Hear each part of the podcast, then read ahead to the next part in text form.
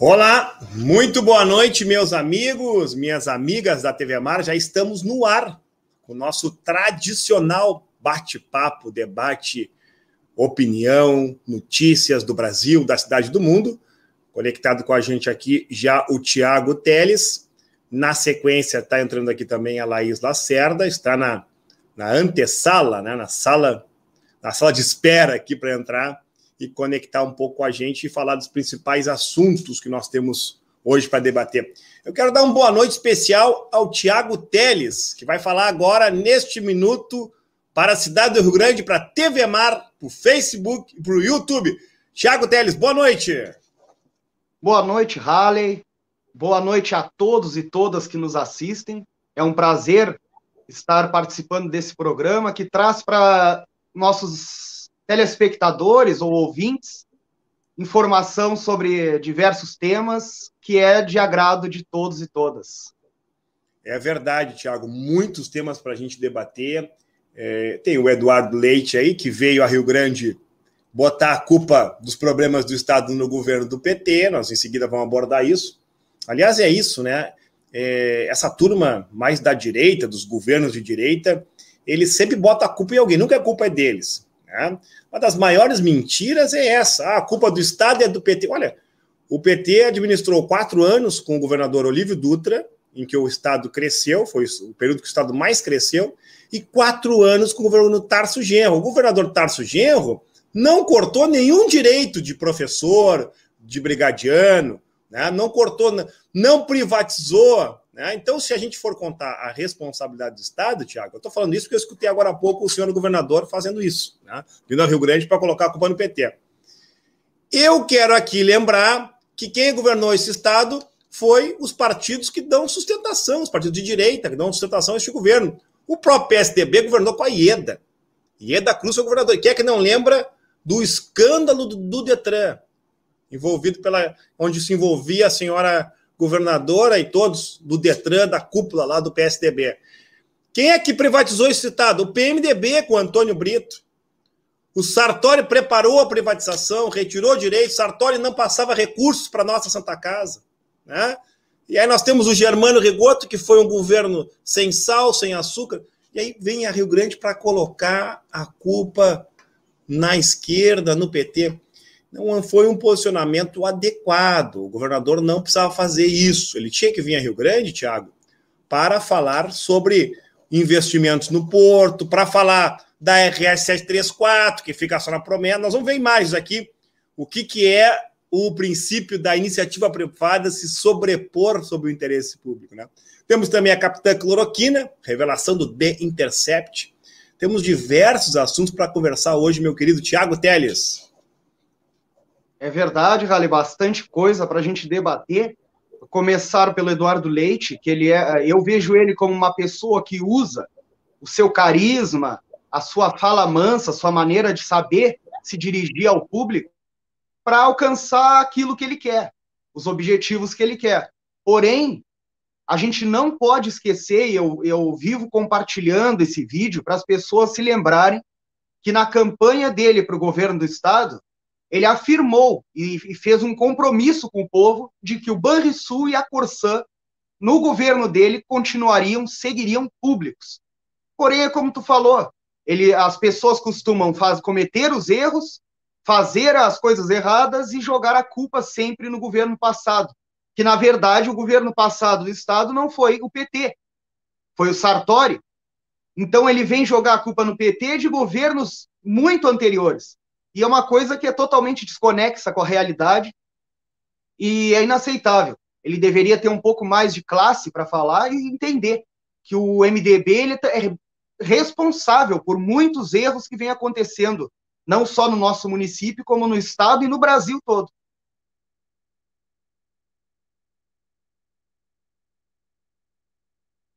Fone, eu quero agradecer os comentários, pessoal já entrando aqui, interagindo com a gente.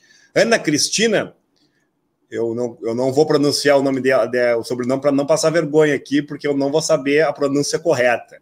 Né? Mas, ela, mas o comentário dela é, é pertinente. Eduardo Leite, sua fala mansa igual ao prefeito Falcatrua de Bagé. Né? O prefeito lá de Bagé é conhecido como prefeito negacionista. o Márcio Ávila interagindo com a gente, a Tata Carvalho também. Eu quero agradecer aí o pessoal que tem interagido, manda mensagem ao longo da semana sugerindo temas. E eu quero aqui, no primeiro tema nosso aqui, falar da famosa Capitã Cloroquina. A Capitã Cloroquina, aqui, ó, deixa eu acertar aqui, eu vou botar o áudio. Ela foi pega no Media Trainer. O que, que é isso aqui? O site The Intercept Brasil, o mesmo grupo jornalístico independente que revelou todas as falcatruas de Sérgio Moro, né, as armações nos processos para condenar o presidente Lula, teve acesso a este vídeo. E aqui eu quero explicar para as pessoas quem é a doutora Mayra. A doutora Mayra é a que defendia para o Bolsonaro, defendia a cloroquina. Ela era dita como a grande autoridade. Você vai ver aqui nesse vídeo que ela não entendia nada de cloroquina, ela foi treinada para repetir aquilo por outras pessoas que se vê que certamente a CPI vai acabar né, abordando isso. Ou seja, o governo federal defendia a cloroquina, mas não sabia do que estava falando, Tiago. Vamos escutar aqui um pouco a dona Mayra falando.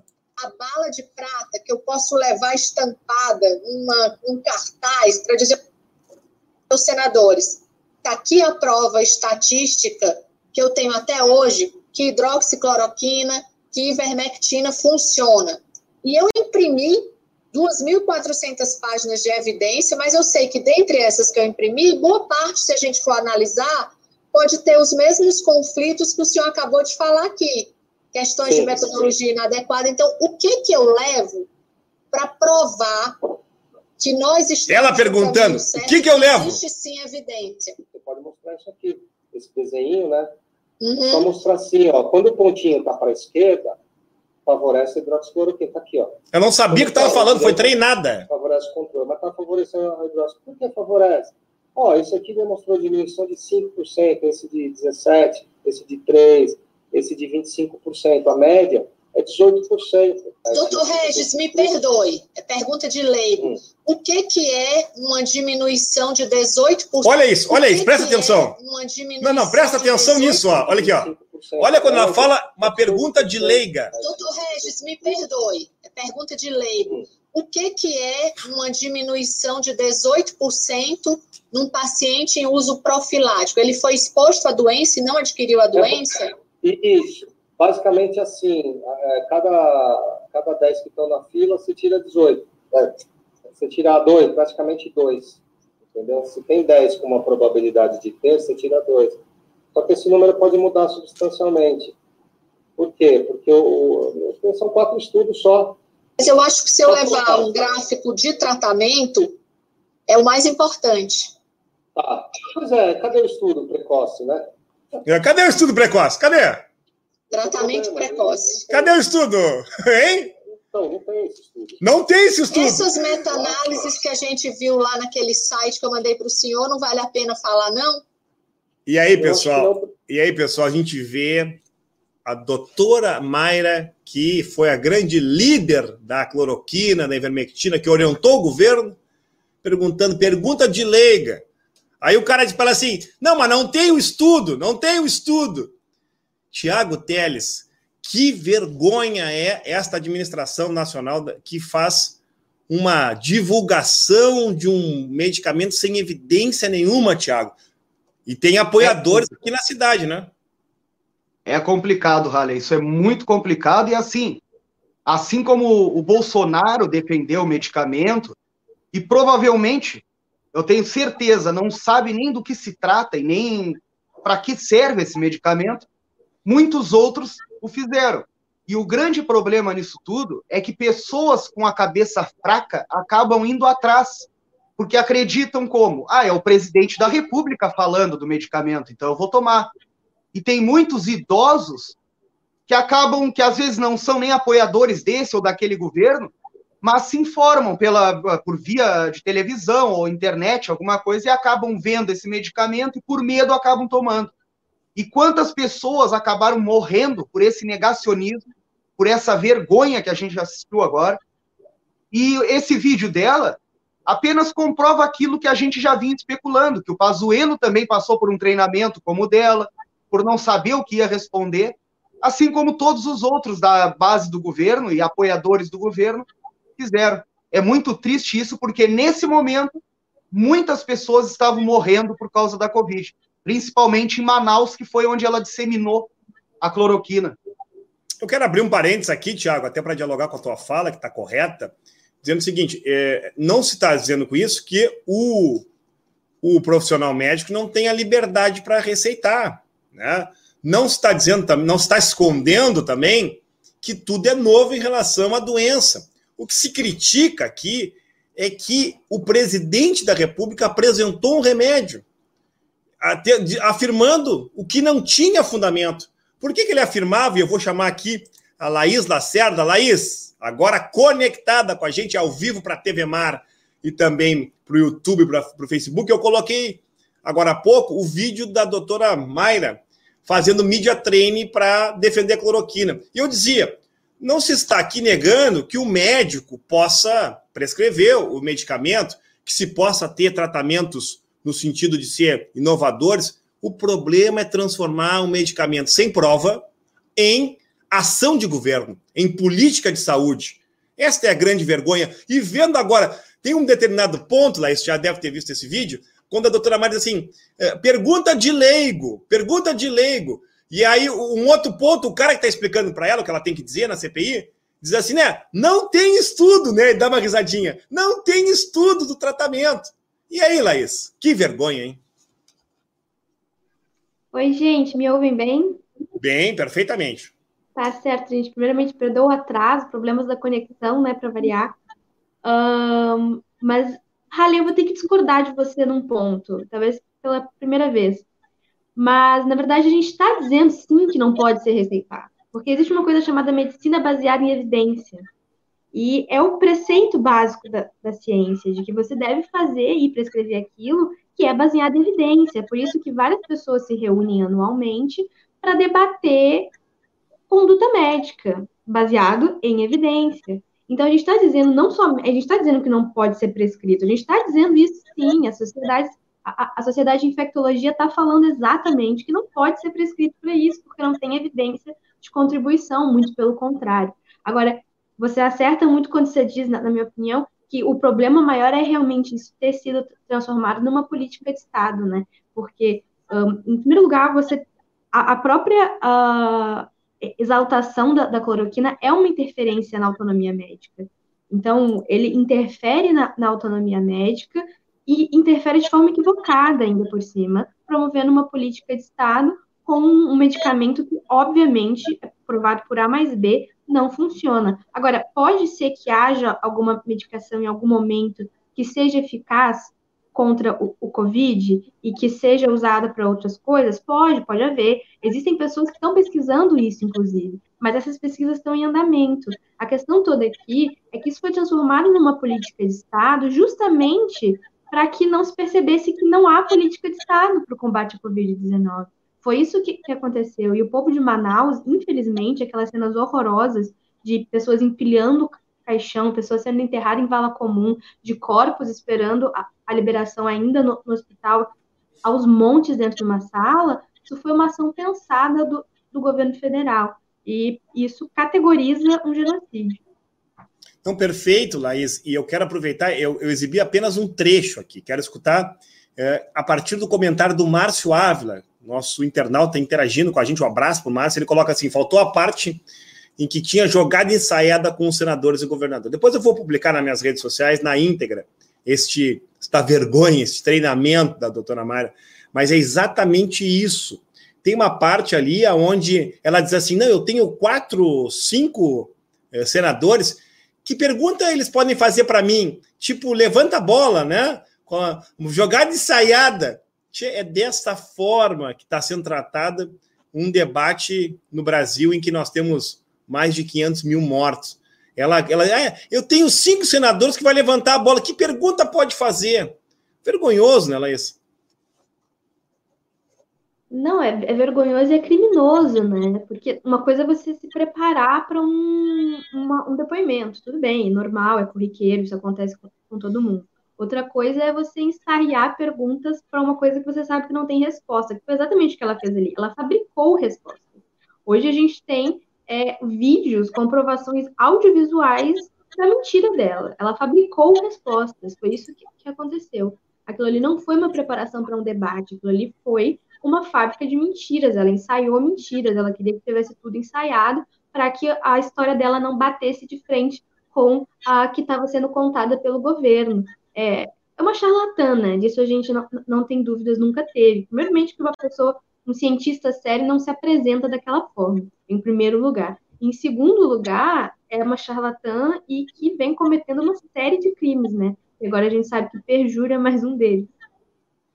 É verdade. Eu quero trocar de assunto aqui e nós vamos falar aqui, vamos adicionar aqui na transmissão, vamos melhorar esta condição aqui. Peraí, peraí, peraí. Opa, estamos aqui. Então, Tiago Teles, que também trabalhou este tema nas redes sociais, esta é a alteração na RS 734. Nós vamos abordar rapidamente esse tema porque na próxima edição do programa Liberdade de Opinião, nós vamos ter a presença especial do Edson Lopes, o Edinho, que foi secretário de Mobilidade do município do Rio Grande aqui para falar um pouco sobre essa intervenção aqui. Mas eu queria dialogar com o nosso internauta, o pessoal que está nos assistindo na TV Mar, né, o pessoal que está nos vendo também no YouTube, e também queria conversar com você sobre alteração. Veja como é a intervenção aqui nessa estrada. E aí o, o governador Eduardo disse que ia visitar as obras da RS 34. Deve ser esta obra aqui, né? Que só tem um objetivo.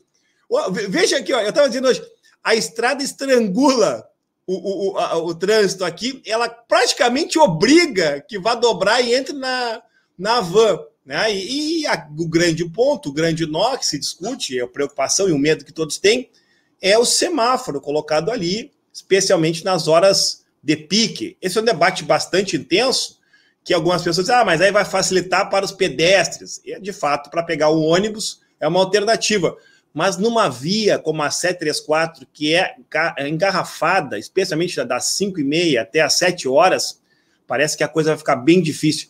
Mas essa obra chamou a atenção por isso. Tu tá trafegando, tu vai ser empurrado para dentro da loja, né? É a intervenção do privado dentro do público, Tiago. É bem isso mesmo, Rale. O interessante é que quem defende fala, usa o argumento de que vai facilitar, como tu mesmo falou, e de fato vai facilitar para os estudantes da FURG, que há mais de 50 anos nunca tiveram uma sinaleira, nunca tiveram, tiveram por exemplo, uma passarela por cima, para que pudessem se deslocar para o outro lado para ir para a parada de ônibus. Tinham que atravessar ali um fluxo, vezes, muitas vezes, intenso de carros, e agora, só pelo fato de ter uma loja da Avan ali, eles criaram toda uma, uma estratégia e, como tu disse, ao invés de fazer outro sistema, eles empurram o motorista para dentro da loja da van para praticamente incentivar a entrar na loja. Aí eu pergunto, por que, que nunca fizeram um sistema assim no shopping Partage, por exemplo, que é bem difícil para quem vem do cassino entrar? Por que não fizeram isso na frente do Atacadão, por exemplo, também? Que é uma maneira muito, muito difícil de tu conseguir acessar. Muita gente acaba levando multa ali no atacadão porque acaba cruzando na faixa dupla, para não ter que ir até lá passando partagem voltar para conseguir acessar o mercado. Isso é uma coisa complicada, eu não vou, também não vou me adentrar, deixar para o Edinho, que eu acredito que tenho certeza que vai abordar muito melhor esse tema, por ser um conhecedor da mobilidade na nossa cidade. Laís, Está ansiosa para comprar nas lojas Havana, isso? Tô, nossa, Rai, não, não imagina quanto, como que eu tô ansiosa para comprar nas lojas Havana. Tô mais ansiosa ainda é para ver ela ir embora. Porque, assim, eu entendo e não critico a geração de emprego, mas um empreendimento desse tamanho tem de dar uma contrapartida para o município. Não é só a geração de emprego precarizado, né, diga-se de passagem precisa dar uma contrapartida. E o Luciano Hang é um notório sonegador de imposto, gente. Notório, todo mundo sabe disso. A gente sabe que o cara cresceu através da sonegação de imposto. Isso não é segredo, ele não esconde isso, inclusive. É, ele muito se orgulha disso, por sinal. Então, assim, é, sem falar o simbolismo visual, né? Porque eu me lembro quando estava sendo construída a van, que quando eu, tava, eu passava ali para ir para a FURG, na época das aulas presenciais no Carreiros, e via no fundo o polo naval, o estaleiro Rio Grande, e que agora foi completamente tampado por aquela, me desculpa quem gosta, mas por aquela aberração estética que é a loja da Van, né? Então eu achei isso de um simbolismo tremendo do que era o Brasil e do que ele se tornou. Olha que interessante, falando em simbolismo, mais uma vez os militares que estão entrando na política. Aliás, eu tinha a direita tinha tal de escola sem partido, né? Eu acho que está na hora de a gente fazer exército sem partido, né? Mais uma vez os militares querem intervir, querem intervir na política. E aí a gente precisa uh, discutir isso, entendeu? Esse movimento que tem pessoas que estão comprando esta tese do voto impresso. Gente, nós estamos há mais de 20 anos com a urna eletrônica. As eleições sempre transcorreram, nunca houve uma comprovação, um processo que fosse adiante demonstrando fraude nas urnas eletrônicas. Ah, mas é 100% Não, nenhum sistema é 100% garantido. O, o, o voto impresso, o voto no papel, ele pode ser fraudado. O voto da urna eletrônica, por óbvio, também. Mas é preciso deixar claro, eu acho que o Liberdade de Opinião tem uma, uma obrigação hoje aqui, Tiago e Laís, de que o atual sistema é auditável. Ponto número um. Ponto número dois do debate: as urnas são é, unidades isoladas da rede. Portanto, tu pode auditar aquela urna individualmente e saber se houve na própria urna um programa manipulador, alguma coisa nesse sentido. Ponto número três: se houver fraude na totalização, as urnas podem revelar essa fraude individualmente. Então há sistema para isso. É, na verdade, uma situação política, eu diria até politiqueira da, do atual governo. E aí o ministro militar entra no jogo para ameaçar que não vai ter eleição, né? Uma situação politiqueira, por quê? Ao invés de discutir um país que está com desemprego, que está com recessão, que está com morte por ausência de política pública de saúde, nós vamos parar o país para discutir o voto impresso. O Bolsonaro foi eleito deputado federal anos e anos com o voto na urna eletrônica ganhou a eleição com o voto da urna eletrônica. Agora ele está querendo discutir o voto impresso e uma pior, uma ameaça à, à democracia. Como é que não vai ter eleição? Como é que vai ter golpe porque não tem voto impresso? Mas o que é isso? Não, olha, isso só pode ter uma, uma situação lógica. É a situação das pesquisas apontando a rejeição do governo Bolsonaro. Isso é uma estratégia para tirar o foco. Tiago Teles. É bem como tu falou, Halle, isso é uma estratégia, porém, é muito perigoso essa banalização e essa escalada desse discurso golpista. A, as instituições democráticas deveriam dar uma resposta à altura a isso, principalmente quando parte de um militar, que na verdade nem deveria, que eu sou totalmente contra, quando um militar se elege, ele continuar usando a patente de militar como a gente cansa de ver, delegado tal, é coronel tal, general tal. Eu sou totalmente contra isso. Ou tu é militar, ou tu é político. As duas coisas não pode. E aí, no governo Bolsonaro, eles não decidem isso. Quem é militar, quem é político, e isso é muito perigoso e muito complicado. A questão da votação nas urnas, se tu assiste às, às explicações do governo a respeito da fraude, é uma coisa sem lógica que chega a ser engraçada. Eu já eu fui mesário por muitos anos, muito tempo, e eu pude ver as urnas funcionando, a segurança que tem as urnas, o procedimento que a gente faz com os pendrives, com o sistema da urna. E ele explica que usam cola Super Bonder no número, usaram no número 7 para não conseguir apertar.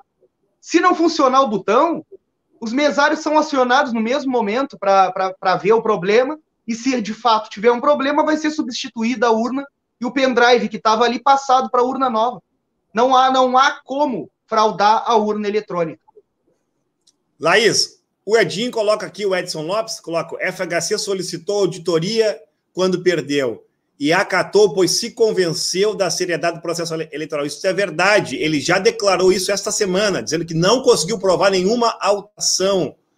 A gente sabe da lenda urbana, né, dos, às vezes candidatos, ah, eu tinha o voto, tal, tal, tal, mas não apareceu. Gente, isso ficou muito na lenda, não há nada comprovado. Mas os militares aprontam, né? São esses militares, o Pazuello, que fez o que fez na, na saúde, os que tentaram comprar vacina superfaturada, os que tiveram lá o negócio do galpão lá também superfaturado. Infelizmente, a nossa república é uma vergonha, Laís. Não, isso que o Thiago falou era justamente o que eu ia comentar. Essa gente não, não conhecer como funciona uma urna me faz pensar que talvez eles nunca tenham ido votar, né? Nunca tenham exercido a cidadania dessa forma, nunca tenham conhecido, gente, qualquer pessoa que já foi fiscal ou mesário sabe que existe a emissão da, do, do zerário no início da, da eleição, sabe que existe a emissão dos votos ao final da eleição, que todo mundo confere esses votos, que todas as partes concordam com a quantidade de votos e que assim funciona em todas as eleições. Agora, eu vou te contar uma coisa: é novidade alguém ganhar uma eleição e alegar fraude. Isso a gente tem que admitir que é a primeira vez que acontece. Muito embora essas tenham sim sido eleições fraudadas, mas não pela urna. Elas foram fraudadas por um juiz que precisou prender o candidato que estava em primeiro lugar nas pesquisas para garantir que seu candidato ganhasse. Essa foi a fraude da eleição de 2018. Essa é, é, é esse o, o ameaça à democracia. Agora, o general, assim, é, ele postou uma nota em seguida que eu até brinquei, assim, muito embora o assunto seja sério, mas eu até brinquei que parece que o exército brasileiro está em guerra com a gramática também, né? Além de, de, de tudo. É, é, lamentável o nível das pessoas que, teoricamente, defendem nosso país de uma ameaça. É verdade, eu estou abrindo aqui, né, não está rodando ali, mas eu estou abrindo aqui o New York Times, né, o principal jornal do mundo, conhecido como o maior jornal do mundo, comentando essa tentativa de golpe no Brasil dos militares, que, aliás, desde o primeiro minuto desta partida, né, chamada bolsonarismo no governo, sempre tem intervenção militar. Antes de Bolsonaro ganhar, quem não lembra nesse episódio que a Laís está colocando agora, que durante se discutia a prisão do Lula na questão da segunda instância no STF, o, o, o militar eh, ameaçou por Twitter fechar o STF. Né? Assim como os filhos do Bolsonaro fizeram a mesma ameaça. E assim eles vão se suplantando no poder, né? se mantendo no poder com esse discurso de ameaça, uma ameaça atrás da outra, Tiago. É uma ameaça atrás da outra. É como eu falei, a, isso daí não poderia se tornar rotineiro como está acontecendo. Essas ameaças de golpes, de eh, rupturas da, demo, da democracia, das instituições, isso aí não deveria estar acontecendo da maneira que está. É diariamente, é o presidente da República alegando, porque todo mundo percebe quando ele diz só Deus me tira daquela cadeira. Ora, se só Deus tira daquela cadeira, então o voto não vai tirar, é isso que ele está querendo dizer? E ele cansa de, de usar esse termo. Como ele também fala que não haverá voto, eleição se não for com voto impresso. É um absurdo isso que a gente está vendo diversos países gostariam de estar usando a urna eletrônica, e a gente sabe que esses países não utilizam a urna eletrônica porque o voto impresso, papel, ele é mais fácil de ser uh, fraudado. Além disso, tem o voto do cabresto lá, que é mais fácil de existir. Tiago Teles, você conhece Ciro Nogueira? Laís da Cerda acompanha Ciro Nogueira há algum tempo. Ciro Nogueira é um dos líderes do Centrão. Lembra do, do então candidato Jair Bolsonaro falando mal do Centrão, dizendo que jamais faria acordos políticos para botar o Centrão no governo? O Centrão já está no governo. Aliás, Bolsonaro só não sofreu impeachment porque o Centrão está segurando. O Lira é do Centrão, foi eleito por ele. O presidente do Senado também e agora vai ter mais um acerto de ministério. Aliás, que diziam lá, a mamata acabou, não sei o quê, vão criar um ministério para acertar lá os amiguinhos. Porque o Onyx, é o que está sendo comentado em Brasília, o amigo do Bolsonaro, né, o Leão, que sempre faz os trabalhos para o Bolsonaro, o Onyx vai para o Ministério do Trabalho que vai ser recriado. Lembrem, Bolsonaro extinguiu o Ministério do Trabalho. Ah, mas vocês eh, criticaram isso, agora vai ser recriado. Não, muito que bem. Mas ele só não vai ser recriado para ser um ministério para proteger os trabalhadores e trabalhadoras. Vai ser recriado para acertar o sapatinho da vida do Onyx. E quem vai assumir na Casa Civil é o todo-poderoso Ciro Nogueira, envolvido em Lava Jato, mensalão, apoiador do antigo governo. Então, é, é, é, é isso, é um homem que está sempre, né, sempre à disposição do poder. Eu quero aqui colocar a fala, para escutar o Tiago e a Laís na sequência, a fala do Ciro Nogueira, fantástica a fala do Ciro Nogueira.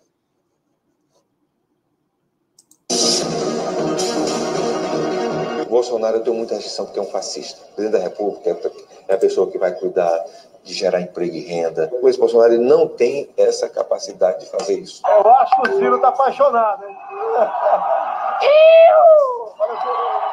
Lula. O melhor presidente da história desse país. Eu não me vejo na eleição votando contra o Lula.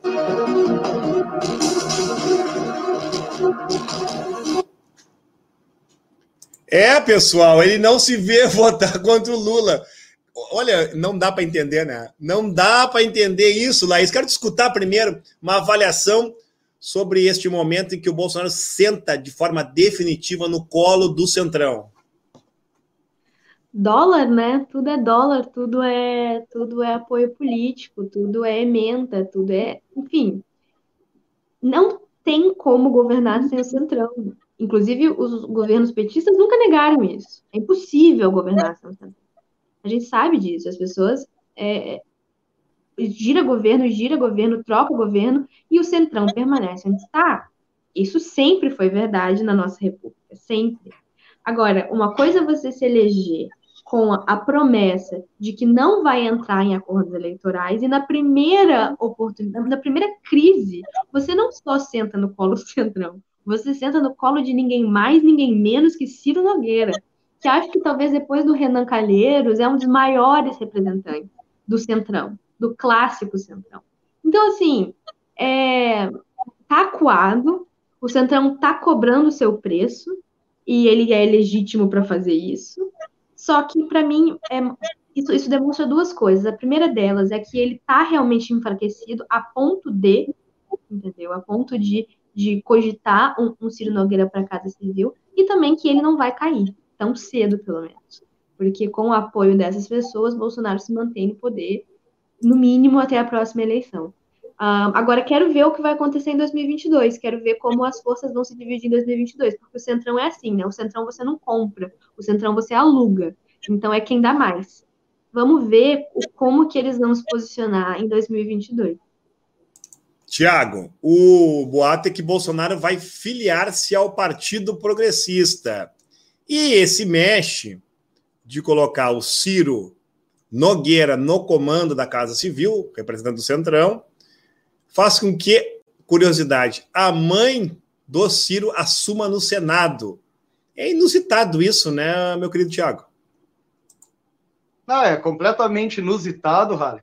É, é, uma, é uma coisa estranha, assim, eu não sei se vocês que estão nos assistindo a Laís e o, e o se já assistiram ao filme Fragmentado.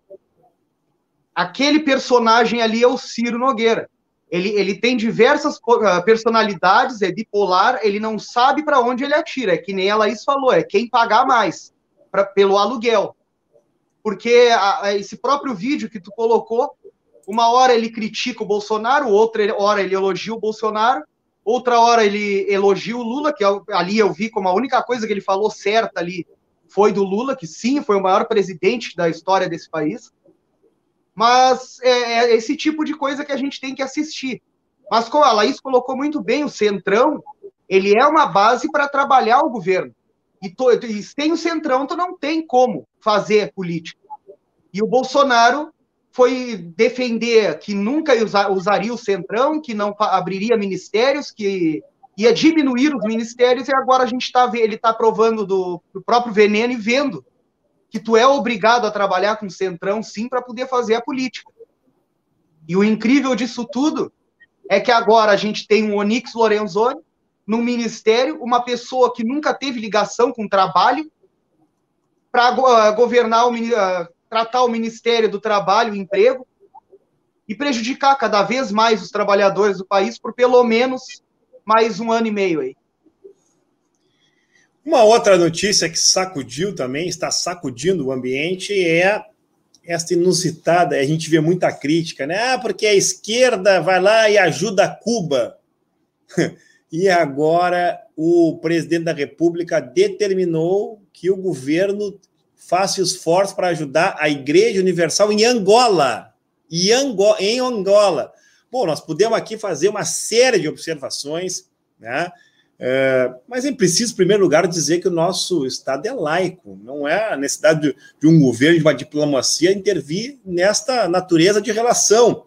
Para a gente entender aqui, o presidente Jair Bolsonaro escalou o vice-presidente Hamilton Mourão para intervir diretamente na gestão da crise privada que envolve denúncias sobre a Igreja Universal. Mourão confirmou ao Estadão que esteve com o presidente de Angola, João Lourenço, na semana passada.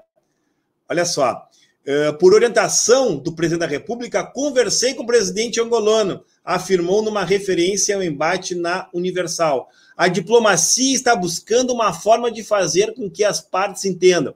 Em uma viagem de três dias a Angola, onde o objetivo era participar de reunião de comunidades de países de língua portuguesa. E aí já aproveitou a viagem, o recurso público, para ajudar a Igreja Universal. Eu quero aqui dizer que tenho muito respeito pelas, pela igreja evangélica, por todas as formas de religião, pelas religiões de matriz africana, mas o que nós estamos vendo aqui é uma intervenção política, uso de recurso público para uma atividade privada. E a coisa saiu ruim lá. Parece que o, o governo de Angola acabou correndo o pessoal da Universal. A coisa está feia por lá. Sobre isso, o deputado federal Ivan Valente protocolou uma denúncia na Procuradoria-Geral da República para averiguar o uso indevido de recurso público, Laís Lacerda, num tema como esse. Estamos no Estado laico ou não? Repassa essa pergunta para ti, Laís. Metade laico, metade calabresa, né, Halley? Porque não. Nem se fosse, nem se fosse a mais importante empresa privada do Brasil tá? Nem se nós estivéssemos falando, sei lá, da Vale do Rio Doce, sabe? De, de, de empreendimentos é, da mais importante magnitude para a economia brasileira. Nem assim seria cabível uma coisa dessa. Agora, eu observo duas coisas né, nessa questão. A primeira delas é que Angola é um país sério, e a segunda é que a, a forma com que essa igreja ela é tratada como uma empresa e uma empresa que é diretamente ligada ao governo federal. A Universal é praticamente uma estatal hoje no Brasil, né? Sem a contrapartida fiscal. Então, é, mais uma vez, nós vemos aí pessoas que se usam da fé alheia para realmente girar uma quantidade de dinheiro que não enorme e sobre a qual o Estado brasileiro não tem controle, e mais do que isso, que se usam de relações políticas para garantir que isso seja se perpetue também em outros países. Então, assim, não tem cabimento uma coisa dessa, nem se fosse com uma empresa uh, que se reconhece enquanto empresa e que fosse de primeira necessidade para o Brasil. Não é o caso da Igreja Universal.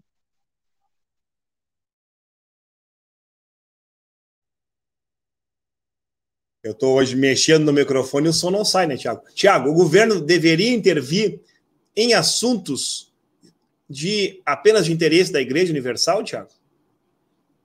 Com certeza não deveria, Halle. Com certeza não deveria, e principalmente em países da África, países do Oriente Médio, digamos assim, porque a gente sabe que esses países eles vivem os seus próprios problemas religiosos há muito tempo. E lá eles tratam de outra maneira esses problemas religiosos. E a interferência religiosa nesses países é um caminho muito perigoso, não para o Brasil, mas perigoso para o povo deles. É totalmente inaceitável que o Brasil uh, vá para outro país para interferir na religião e principalmente pela Igreja Universal, como tu colocaste muito bem. Uh, eu respeito todas as maneiras de fé, todas as maneiras uh, de todas as crenças, porém até mesmo os fiéis eles sabem que em qualquer religião existem as más pessoas, existem as pessoas que se utilizam da religião para prejudicar em enriquecer. As pessoas sabem disso. E esse é que é o maior perigo. E a, essa parcela da Igreja Universal é que é a parcela perigosa que a Laís colocou muito bem, que acaba apenas sendo um banco para lavagem de dinheiro e para sonegação de imposto, vamos dizer assim. É, o Márcio coloca bem aqui, ó, Igreja é, Universal ter um partido político. Eu falei agora que tem que fazer exército sem partido e também estender a, a, a discussão para a igreja sem partido, né? Porque é, esses movimentos conservadores querem só escola sem partido. Agora, na igreja pode ter partido oficial, no exército pode ter partido oficial. É, esse é um debate. Que... Então, que todos tenham, que a gente possa ter liberdade. Falando de liberdade de opinião, de conviver com a diversidade, quero introduzir uma nova discussão aqui. E essa discussão aqui, Laís, ela tem muito a ver com aqueles que, quando fazem análise do bolsonarismo, fazem comparam o bolsonarismo ao nazismo, aos movimentos fascistas. O que caracteriza o fascismo? É a imposição de um pensamento único, a ausência de conviver com o contraditório, a, a, a força contra as minorias, né? E o que, que nós temos aqui neste, nessa reportagem do antagonista? Não é nenhum site de esquerda, é o antagonista. Bia Kiss, para quem não sabia, Kiss é uma deputada federal do PSL, partido do presidente Bolsonaro, cele celebra semelhança com a integrante do partido neonazista alemão. Deputada do PSL de São Paulo publicou nas redes sociais foto com o integrante do partido Alternativa para a Alemanha deputada Bia Kiss, teve um encontro com a parlamentar Beatriz von Storck, do Partido Alternativa AFD, a sigla investigada pela defesa de ideia neonazista. No Twitter, Bia Kiss publicou uma foto do lado, celebrou, as, abre aspas, semelhança entre as pautas que defendem. Não sou eu que estou dizendo, Laís, quem está dizendo é a própria Bia Kiss. O bolsonarismo é assumidamente um nazismo o bolsonarismo ele reúne o que há de pior, né? Porque o nazismo e o fascismo, ao menos, eram nacionalistas. O bolsonarismo yeah. não é nem isso. Bem colocado. Então, então ele é um, um, Por isso a questão do, do neofascismo, né? Que é um fascismo liberal. É o pior dos dois mundos. Agora, eu tenho que achar uma certa graça e, e mas ao mesmo tempo uma preocupação, porque a Bia Kicis não é só parlamentar, ela é presidente da CCJ, da Comissão de Constituição e Justiça, uh, mas ela achar que ela é branca na Alemanha é particularmente engraçado. A Bia Kicis na Alemanha, gente, e não precisa ir tão longe, a Bia Kicis dos Estados Unidos, ela não é branca nunca, a Bia Kicis é latina. É isso que ela é, é isso que todos nós somos.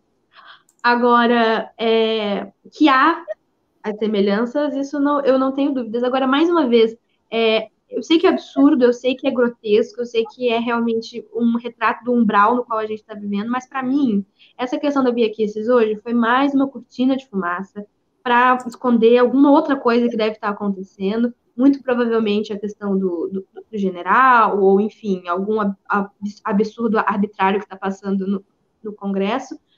E, assim, é claro que a gente tem de repudiar, né, mas um, é inexpressivo, né, a, a, longo prazo. Todo mundo sabe que o, o bolsonarismo é, sim, uma nazi chanchada, né, que é um, é um nazismo que nem para nazismo se presta, né, nem para ser organizado, nem para ser nacionalista. Nem isso eles são. Tiago Teles, bolsonarismo e nazismo, irmão siamês? É, as, os pensamentos a Laís colocou muito bem, os, os pensamentos são os mesmos, mas nem para ser nacionalistas eles servem. Porém, eu poderia tá, falar um monte de coisas sobre as ligações deles com o nazismo, com o fascismo, mas isso todos nós já sabemos, já está muito claro para os brasileiros, para as brasileiras e para o mundo todo, que tipo de pessoa é Jair Bolsonaro, Bia Kicis, o Miran, aquele Fortão da deputado, que eu até esqueci o nome, uh, esses, toda essa, essa turma, o mundo todo já sabe que são fascistas, que são nazistas, e só tem um caminho para esse tipo de pessoa, o qual eu defendo, que é fogo nos nazistas e fogo nos fascistas.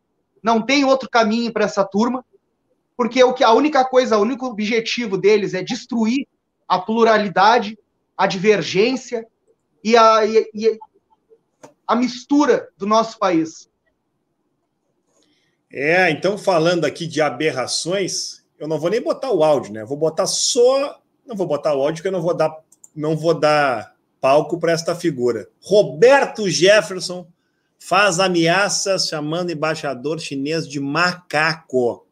Já que nós estamos falando da turma né, ligada ao nazismo, aí a esse tipo de preconceito, não vou botar o áudio. Olha, não me peçam para botar o áudio que eu não quero escutar. Tô, é uma, é, tá, nós estamos vendo aqui com duas armas em punho, né? Ex-deputado federal aparece nessa aqui em vídeo postado em grupos com dois revólveres. De, de, se diz que parte da resistência de uma última trincheira de liberdade Dizer o que sobre isso, Laís Lacerda?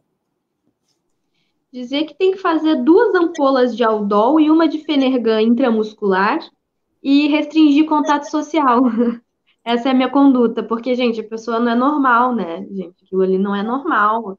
Roberto Jefferson nunca foi, né? A julgar pela foto do leão, o leão com a cara dele, já começou ali os sinais de senilidade. Mas, assim, é um absurdo que uma pessoa nesse nível esteja tomando decisões ou guiando decisões na República, gente. Isso é, é um absurdo, é um absurdo sem precedentes. E assim, racista, xenofóbico, enfim, nenhuma novidade aí. O que me surpreende era ele ter ido para as redes sociais, verbalizar isso, que é, diga de passagem, um crime, e também uh, a estética da coisa, assim, mais uma vez, parece que hoje houveram diversas ações guiadas para que a gente conseguisse mais ou menos tirar o foco de alguma coisa maior que está acontecendo. Daqui a pouco a gente descobre o que, que é. Se não teve nenhuma bomba hoje, nos próximos dias, escreve o que eu estou falando. Alguma, algum direito muito grande nosso vai ser vilipendiado. Talvez seja para tirar o foco dessa questão do Bolsonaro estar tá completamente tomado pelo centrão, pode ser também. Mas vamos ficar atento aí para o que está acontecendo. Vamos falar um pouco aqui sobre a vinda do Eduardo Leite. Ele, agora há pouco, deu um, fez um discurso na prefeitura, mas na frente da prefeitura houve uma grande mobilização de servidores de estatais que estão sendo privatizadas, desmontadas, demolidas e entregues à iniciativa privada. Aqui são cartazes que mostram esta mobilização, ali na próxima prefeitura, né, o pessoal aqui ingressando, Bolsonaro de grife, né, o pessoal aqui colocando a sua indignação em relação àquilo, Tiago Teles, que a gente pode dizer como descobrimento da palavra.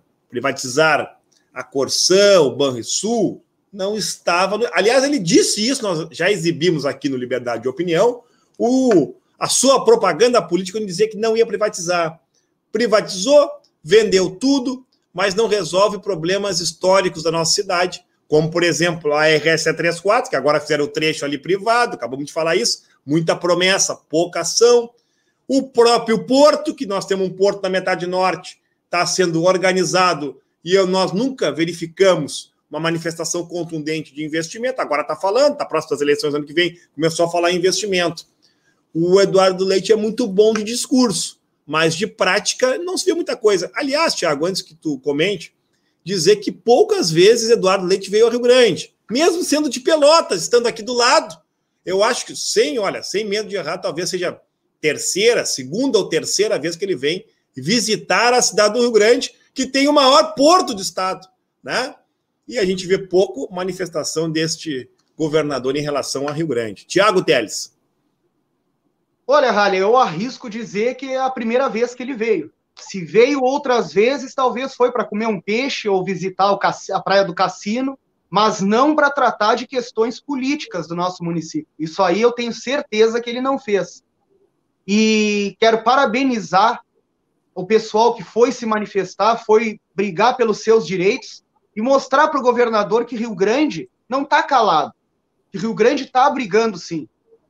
Eu só espero que as pessoas enxerguem o fato dele estar pensando em privatizar a Corsã, Banrisul, como já privatizou a CE, que percebam que ele não é uma pessoa de confiança, porque ele firmou um compromisso. Eu tenho esse vídeo salvo para sempre que possível poder publicar nas redes sociais.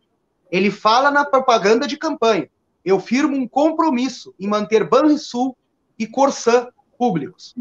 Porém, o discurso dele é diferente e a, a, intenção dele é privatizar tudo que ele puder.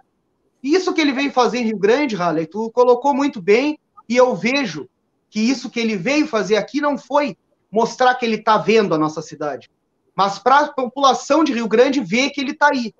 Ele já está em campanha pelo Estado. Laís, Eduardo Leite é um player do mercado internacional, do mercado financeiro. Quer ser a, a terceira via. É um marqueteiro de primeira. Mas política para o povo do Rio Grande não se viu nada, né, Laís?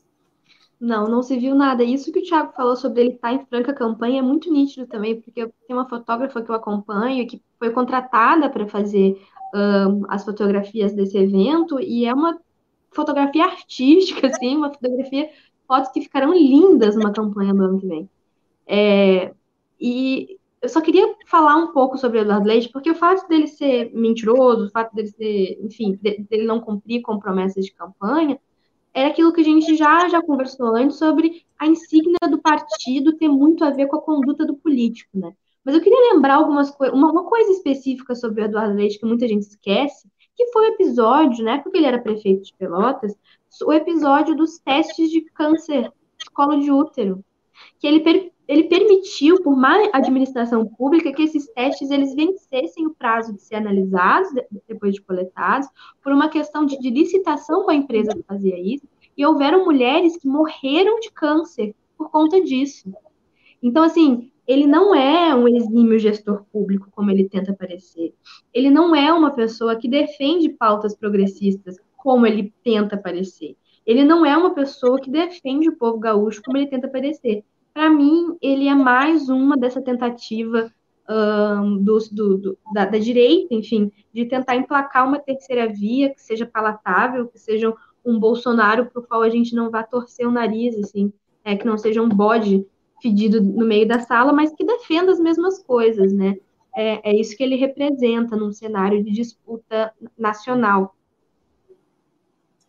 É, este é o debate. Eu faltando aí sete minutos, eu quero agradecer, viu, mais uma vez a nossa audiência, as interações aqui, agradecer os diversos comentários. Tem o tema que eu fiquei de comentar, que eu recebi da Renata Dias por mensagem, ela pediu para falar, quero falar rapidamente, que é o retorno, a obrigação que o governo municipal está colocando de retorno às aulas. Nós sabemos que o processo de vacinação iniciou, mas não a segunda dose. Nós sabemos que o índice de contaminação está grande ainda na nossa cidade do Covid-19. Estamos próximos, sim, de ter um, uma melhoria nessa coisa. Estamos por conta da vacinação, que infelizmente é lenta. Mas os trabalhadores em educação, o Tiago Teles tem acompanhado bem isso, né? eles manifestaram ao longo, estão manifestando ao longo do dia, fizeram uma carreata ontem, alertando para o risco do retorno das aulas presenciais. E a questão é muito simples: as escolas não têm condições estruturais, material, equipamento, álcool gel, máscara. As comunidades das escolas, infelizmente, dependendo da sua característica, não, não possuem recursos para um retorno de aula presencial. Isso é muito preocupante, eu quero fazer esse alerta aqui. Tiago, que acompanha bastante esse debate, Tiago. Não, isso aí, que isso que tu falou, Raleigh, é, tá mais claro do, do que nunca. As escolas, elas não têm condições de retornar presencialmente. Nós estamos vendo, eu venho tocando nessa tecla, muitas pessoas que já se vacinaram com as duas doses ir a óbito, e isso se dá pelo fato da gente ainda não ter alcançado o 70, o mínimo de 70% de pessoas vacinadas com a primeira e segunda dose. A partir daí é que nós podemos começar a pensar em reabrir as escolas, estabelecimentos comerciais como festas, a qual eu vejo vereadores defendendo a abertura de festas noturnas, o que é totalmente incabível nesse momento. E as escolas, principalmente, não é o momento, a gente já está uh, ah, passando no meio do ano. Vamos aguardar para o ano que vem, que já vamos ter alcançado uma vacinação, um alto índice de pessoas vacinadas e ter mais segurança para a nossa população. Aqui, nessa reta final, quero me solidarizar aos bombeiros, né, a todos os trabalhadores do estado do Rio Grande do Sul, em razão do incidente que teve lá, do incêndio na secretaria, acabou vitimando, né, quatro horas depois, o corpo do primeiro-tenente Derocide Almeida, eh, após o incêndio no prédio 6 da Secretaria de Segurança. Segundo o sargento Lúcio Bragera, foi encontrado por volta das 22h30. Um deles era Rio Grandino, né, Tiago? Você acompanhou bem isso também. Então eu quero aqui me solidarizar com as vidas perdidas, com as famílias que estão sofrendo, com os próprios bombeiros, né, que são heróis nossos aí, que fazem o possível para salvar vidas. Quero me solidarizar com esta perda aqui. 21 horas e 56 minutos. Por fim, quero chamar a Laís para esse debate. Eu acabei não colocando a matéria aqui, mas eu quero trazer aqui o tema do aumento da passagem em São José do Norte. Nós tivemos uh, uma tentativa ainda no mês de junho de que a passagem subisse de 4,50 para 6,50. Isso foi bloqueado.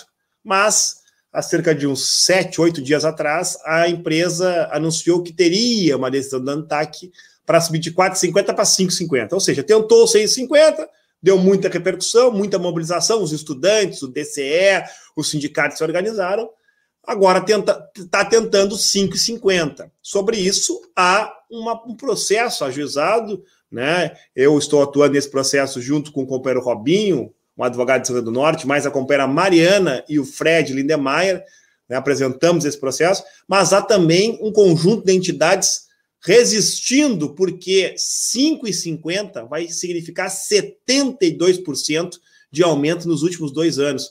É algo extremamente prejudicial para estudantes, para trabalhadores, né, Laís? É isso aí, Harry. A gente vê mais uma vez os estudantes e os trabalhadores pagando preço pela sua locomoção, enfim, isolando a população de São José do Norte, especificamente a, a de São José do Norte, né, que é maior fluxo, é, é o trajeto de, de São José do Norte para cá, é, isolando eles do, do trabalho, do convívio, da, da, vida social que existe aqui. É, isso no momento de pandemia, né? A Zizá traz muito bem isso.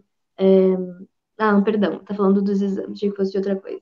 Mas Os exames que tinha comentado. Pandemia, é, no, no, momento de pandemia que as pessoas precisam se locomover e se locomover com urgência, né? Muitas vezes não podem contar com a ambulância, muitas vezes não. Enfim, é mais uma vez os trabalhadores e os estudantes pagando o pato por uma falta de, de, de política pública, que é o que está acontecendo. Não existe regulação sobre esses preços, e deveria haver. É a mesma situação com o ônibus urbano aqui da, da cidade.